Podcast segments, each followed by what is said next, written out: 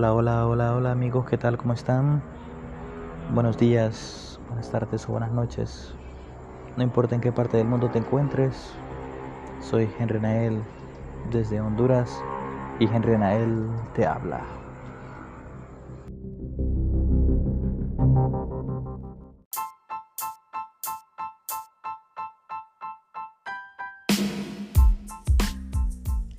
También queremos agradecer a nuestros patrocinadores. Pulpería Mario, de Elizabeth Castellano de Rivas. Barbería El Mago, de Mariano Jiménez. Spotify, Spotify Application y Spotify Website. Taller Don Félix, de Santo Félix Sierra. HG Podcaster, publicidad y difusión del siglo XXI.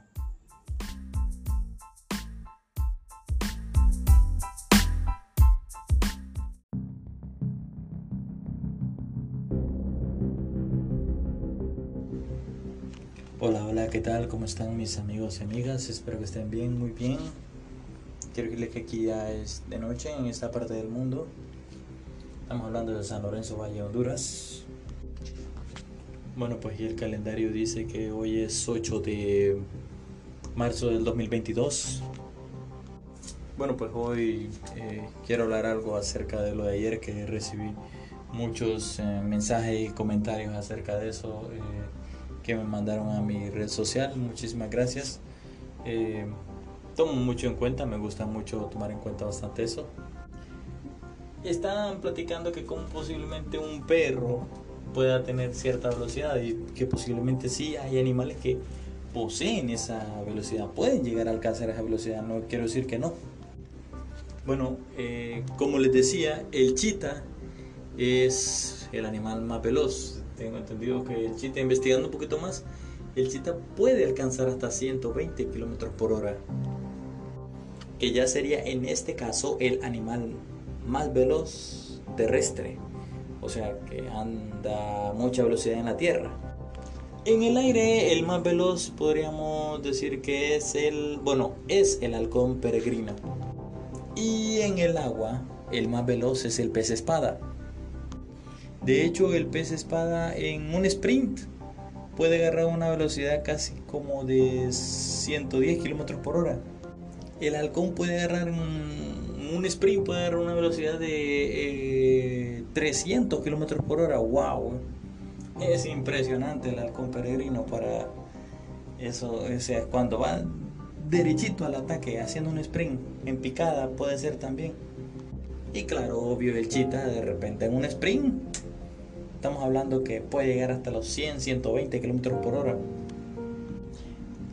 Pero ahora que en el caso de un lobo, un lobo por lo general puede llegar hasta 50, 60 kilómetros por hora en un sprint. De hecho, o sea, el pastor alemán creo que llega a esa misma velocidad. Hay un perro galgo entre cruce de grandanés y galgo que ese podría alcanzar los 70 casi pegando a 72 kilómetros por hora. Y voy a ser un poco claro, miren, aquí en Honduras no hay de ese tipo de animal. Para decir que va a andar ese animal así eh, de libre albedrío, porque no lo hay. Son animales que por lo general son bien domesticados. Y como ustedes saben, o sea, encontrarse un animal de estos es un animal salvaje. Entonces no va a andar un tipo de animal de estos como un galgo grandanés en los cerros o las montañas o las llanuras de Honduras. Por eso es que llegamos a esta conclusión de que em, no puede haber sido ninguno de estos animales que existan acá. Y bueno, pues si dando el peor de los casos, digamos que sí exista un gran danés galgo de esa magnitud, posiblemente sería algo que casi eh, difícil de encontrar aquí en Honduras. Le costaría adaptarse a este tipo de clima tropical. Es por lo tanto que llegamos a esa conclusión de que no es ninguno de esos animales. Aquí me están diciendo que explique lo de que es un sprint. Bueno, un sprint es como por ejemplo cuando eh, de repente, ¿cómo lo explico? Por ejemplo, los ciclistas utilizan bastante la palabra sprint. El sprint es como de repente uno llega a cierta velocidad estándar.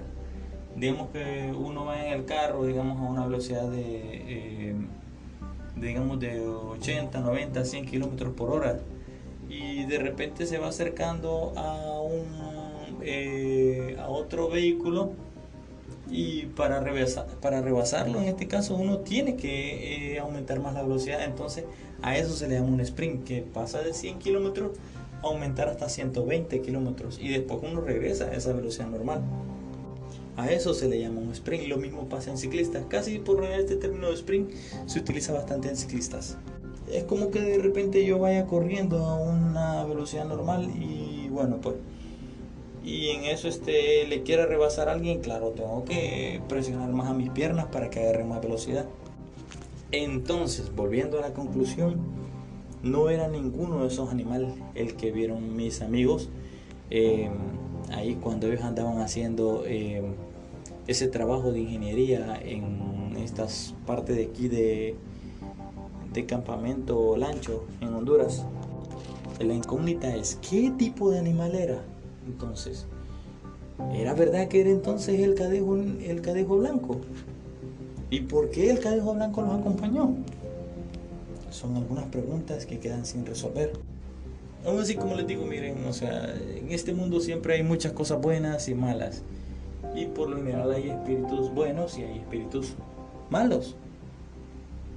Así que uno eh, tiene que consagrarse bastante a Dios en esos puntos. Como les digo, mi objetivo no es asustar a nadie, solo es escuchar una bonita historia. Em, para que ustedes sepan, de repente las futuras generaciones van a saber de este tipo de historias y así eh, esta tradición va a quedar un poco viva. Como les digo, solamente aquí queda encomendarse a Dios. Y bueno, pues amigos, esto será todo por hoy. Mañana vamos a ver si les contamos hoy. De hecho, les iba a contar esa historia, pero debido a este montón de comentarios, no podré contarla hoy porque necesitaba este espacio para contar esto. Eh, la historia mañana es del, del guarro cornudo. Espero que les guste también. Y bueno, pues si no queda más de otra que decirles que se encomienden a Dios, que el Señor me los bendiga y hasta otro podcast. Muchas gracias por escucharme. Chao, chao, hasta la próxima.